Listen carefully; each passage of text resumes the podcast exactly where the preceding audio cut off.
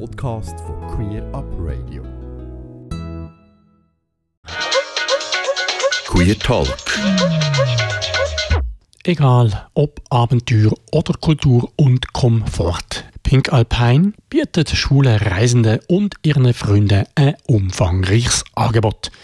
Das Unternehmen mit Sitz in Bern ist 2012 gegründet worden und gehört zu den führenden Anbietern von Gruppenreisen für schwule Bis und Heteros im deutschsprachigen Raum. Ursprünglich haben vor allem sportliche Aktivitäten dominiert. Mittlerweile umfasst das Angebot von Pink Alpine aber auch Reisen in europäische Städte mit Fokus Architektur, Kultur und Kulinarik. Und am Telefon begrüße ich jetzt René Böhlen. Er ist Gründer und Geschäftsleiter von Pink Alpine. Hallo René. Hallo Alex, hallo. Ja, René, reisen Gays anders als heterosexuelle Menschen? Oder anders gefragt, warum braucht es Reiseangebote speziell für Gays aus deiner Sicht?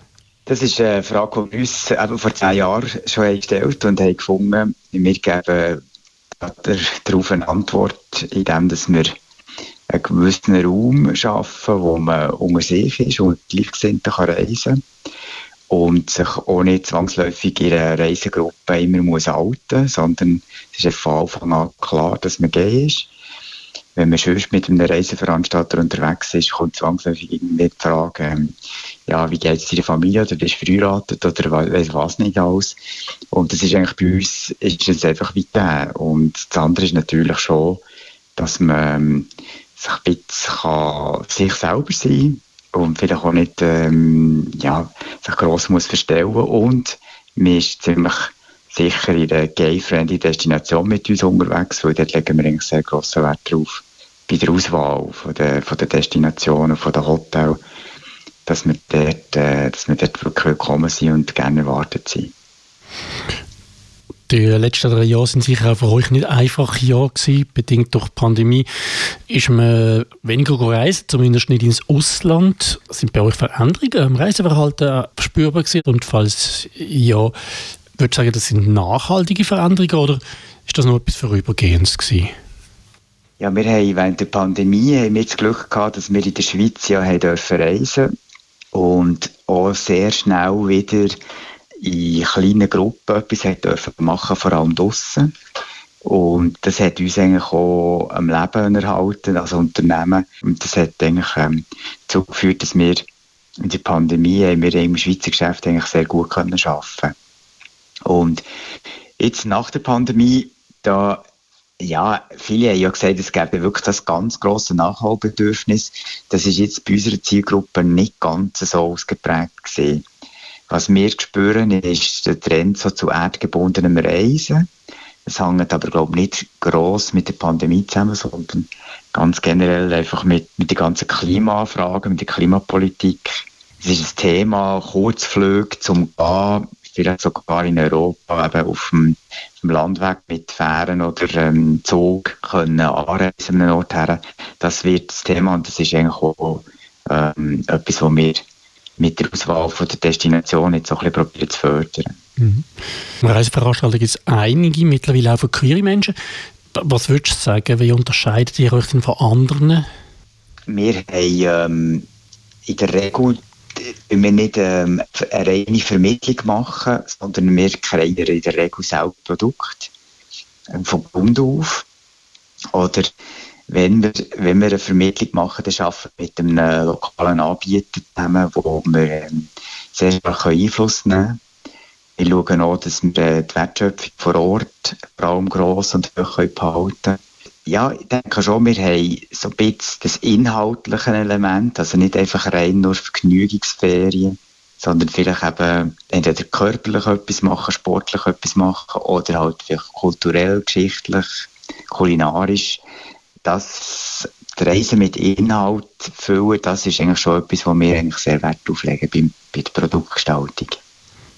Jetzt weiss ich nicht, kannst, ob es möglich ist, haben ihr so einen Durchschnittskund, der sehr einheitlich ist, oder ist das sehr unterschiedlich? Ja, das, das ist tatsächlich, variiert recht stark. Es ist, man kann sagen, je körperlich anforderungsreicher das Angebot ist oder der Reise ist, desto jünger ist, äh, ist der Teilnehmer. Das ist vielleicht so ein, ein Merkmal. Das andere ist, dass wir sind ja vor allem im deutschsprachigen Raum tätig. Wir haben ähm, zunehmend jetzt Leute aus Deutschland und Österreich auch bei uns in der Gruppe. Und ja, vielleicht vom Alter her stellen wir fest, dass die ganze demografische Entwicklung in der Bevölkerung, die ist eigentlich, die, die machen wir voll mit. Wir sehen schon, dass man, man wirklich einfach sehr lang bis in ein höheres Alter einfach gerne reist und gerne mit anderen Leuten reist, aber vielleicht eben mehr gerne selber organisieren. Gemäss der Webseite sperren Sie vor allem schwule Männer und ihre Freunde an. Sind auch Menschen von anderen Geschlechtsidentitäten bei euch gekommen oder ist das bewusst auch äh, eine gewisse Abgrenzung? Nein, das ist eigentlich nicht bewusst. Wir haben nie irgendwelche äh, Ausgrenzung gemacht bezüglich, weil es eigentlich auch nicht so im Vordergrund steht. Wir haben eigentlich probiert zu inkludieren und haben aber trotzdem, zum Beispiel jetzt, äh, klar definiert Frauen, das ist jetzt etwas, was wir, was wir nicht in unserer Gruppe sehen. Und das haben wir am Anfang probiert und das hat nicht funktioniert. Einerseits vom Verständnis im sportlichen Bereich oder wenn man unterwegs ist von den Interessen und andererseits das Hauptpublikum, die Geist, die haben schon, die haben schon den Anspruch gehabt, dass man wirklich unter sich ist. Schwerpunkte in eurem Programm die sind sportliche Aktivitäten, wir haben es teilweise schon gehört, wie Skifahren, Langlauf, Wandern, Trekking oder Biketouren. Neu bietet er aber unter dem Motto City and Culture auch Städtereisen an. Kannst du generell so sagen, was für Kriterien ihr habt, um zu entscheiden, was für Angebote und Destinationen in äh, eurem Programm aufgenommen wird? Wir probieren nicht ganz der Masse zu folgen, respektive der Massen auszuweichen. Das ist so ein wichtiges Kriterium. Wir denken auch, dass rein ähm, so das Badeferiendestinationen, die sind individuell sehr gut zu bereisen. Und bei der Auswahl der Städte, dort schauen wir, dass wir mehr mittelgrosse Städte, eher ähm, unbekanntere Städte in Europa ins Programm aufnehmen und nicht die absoluten Top-Destinationen wie vielleicht in Amsterdam oder Barcelona, wo viele von den Kunden schon vielleicht mehrmals in ihrem Leben waren. Und natürlich nachher schon, was, was eine Destination eigentlich geboten wird. Also ist es, ist es eine attraktive Destination in Bezug auf Hotel, das Restaurant, ähm, kann, man, kann man schöne Sachen anschauen, interessante Sachen anschauen. Das spielt natürlich nachher auch rein. Und dann bekommen wir schon immer auch die 20 Gruppenguides, die, die reisen natürlich auch sonst außerhalb von Pink Alpine viel und dann kommen sie manchmal von irgendwo her zurück und sagen, das wäre eine Destination, jetzt angeschaut und das ist eigentlich nachher auch vielfach noch so ein Eintritt für, eine, für eine neue Reise oder eine neue Tour. Eure Gastgeber sollen ja möglichst gay-friendly, wie auch nennt, sein. Was bedeutet das? Also wie wählen denn die aus? Oder ähm, was gibt es für Kriterien, dass ihr das dann als gay-friendly bezeichnen Ja, das ist sicher ein strapazierter Begriff, das gay-friendly. Wir, wir betrachten gay-friendly vor allem im, im Zwischen, zwischenmenschlichen Bereich, also dass ein, ein lokaler Gruppenguide, ein lokaler Wanderleiter, wenn wir den beiziehen, dass der, ähm, dass der gut vorbereitet ist, wer, wer seine Kunden sind, wenn man jetzt begleitet, dass er sich entsprechend auch ähm, verhalten.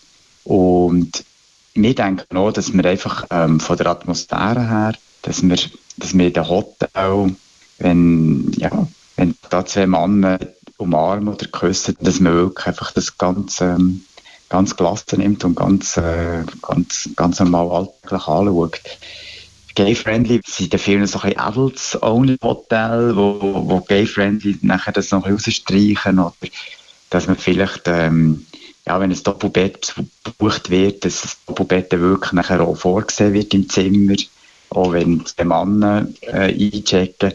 Das machen wir ein bisschen weniger. Das ist ein bisschen, das ist die Tourismusbranche ein bisschen, ein bisschen, ja, bisschen vorbei eigentlich es geht eigentlich schon heute mehr darum, dass so im, im Umgang, im zwischenmenschlichen Umgang, dass dort mit der, mit der nötigen Vorsicht oder, oder Toleranz äh, umgangen wird. Jetzt aktuell im Winter dominieren die sportliche Aktivität, vor allem im Schnee. Im Winter planen jetzt aber auch einige ihre Ferien für die wärmere Jahreszeit. Sind da schon Trends? Ähm, kann man ja, schon, schon identifizieren oder welche Destinationen pushen die jetzt Sommer, Herbst 2023? Die Inseln bei uns laufen relativ gut, also Indoferien, Madeira und Azoren und Kap Verde. Das sind ja Destinationen, wo also der portugiesische Touch mitspielt und die Dienstleistungsorientierung von der Portugiesen ist ja sehr hoch und Tourismus sind sehr beliebt und machen einen sehr guten Job und das überträgt sich auch gut bei uns. Also das ist eigentlich so, die, die drei, die drei Inseldestinationen sind, sind sehr gut. Dann haben wir ähm, ja, Albanien letztes Jahr entdeckt als Destination und ist sehr gut angekommen. Das haben wir jetzt äh, verstärkt hier im Programm und dann in ähnlichen Regionen, ein bisschen nördlicher Slowenien als ganz neue, neue Destination. Und wenn es ein bisschen weitergeht, Indien haben wir jetzt sehr gut verkauft, ähm, Nordwestindien. Indien ist ja lang, auch wegen der Pandemie, nicht offen für Touristen. Und das hat jetzt sehr, äh, ist sehr gut angekommen. Und auch Japan ist ja noch später auf. Da, wenn nicht wirklich alles gut kommt, können wir jetzt äh, da im Mai haben wir ähm, eine größere, längere Japan-Reise, wo wir, ähm, wo wir jetzt auch sehr schöne Nachfrage verzeichnen dazu. Dann lohnt es doch noch ganz kurz auch über Pink Alpine selber reden. Wie, wie setzt ihr euch, also euer Team, wie setzt sich das zusammen? Wie groß ist das? Wir sind im Moment äh, das dritte auf der Geschäftsstelle und haben Unterstützung, externe Unterstützung für die ganzen Buchungsmaschinen und Webseiten. Wir sind ja eine Aktiengesellschaft und wir haben einen Verwaltungsrat, der uns so fachlich unterstützt. Und im Aktionariat sind wir ausschließlich Schulaktionäre. Das haben wir auch so wie nicht auf die Fahne geschrieben mit dem Aktionärbindungsvertrag, dass wir die Aktien nicht außerhalb von der Gay-Community ansiedeln. Und als wichtigste Wert, das wichtigste Asset bei uns, uns die, äh, die Gruppenguides, die wir, wo wir als Freelancer bei uns haben. Das funktioniert äh, sehr gut. Das sind wir eigentlich super vernetzt und gehen wie wir auch in Deutschland und Österreich, durch das, dass wir in diesem Team auch Gruppenguides haben, haben gewonnen und haben können rekrutieren Ja, dann würde es mich noch interessieren. Hast du aber persönlichen Keimtipp, wo es an soll gehen?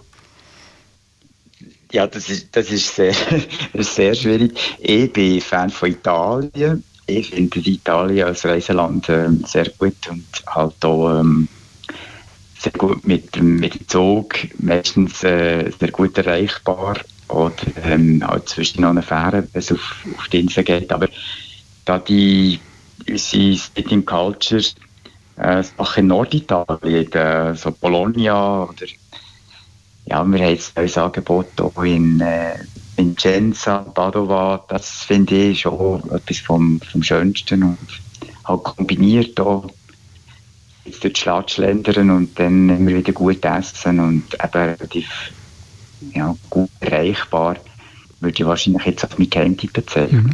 Mhm. Ist das auch dein, dein nächster Reiseplan oder gibt es vorher noch andere Destinationen?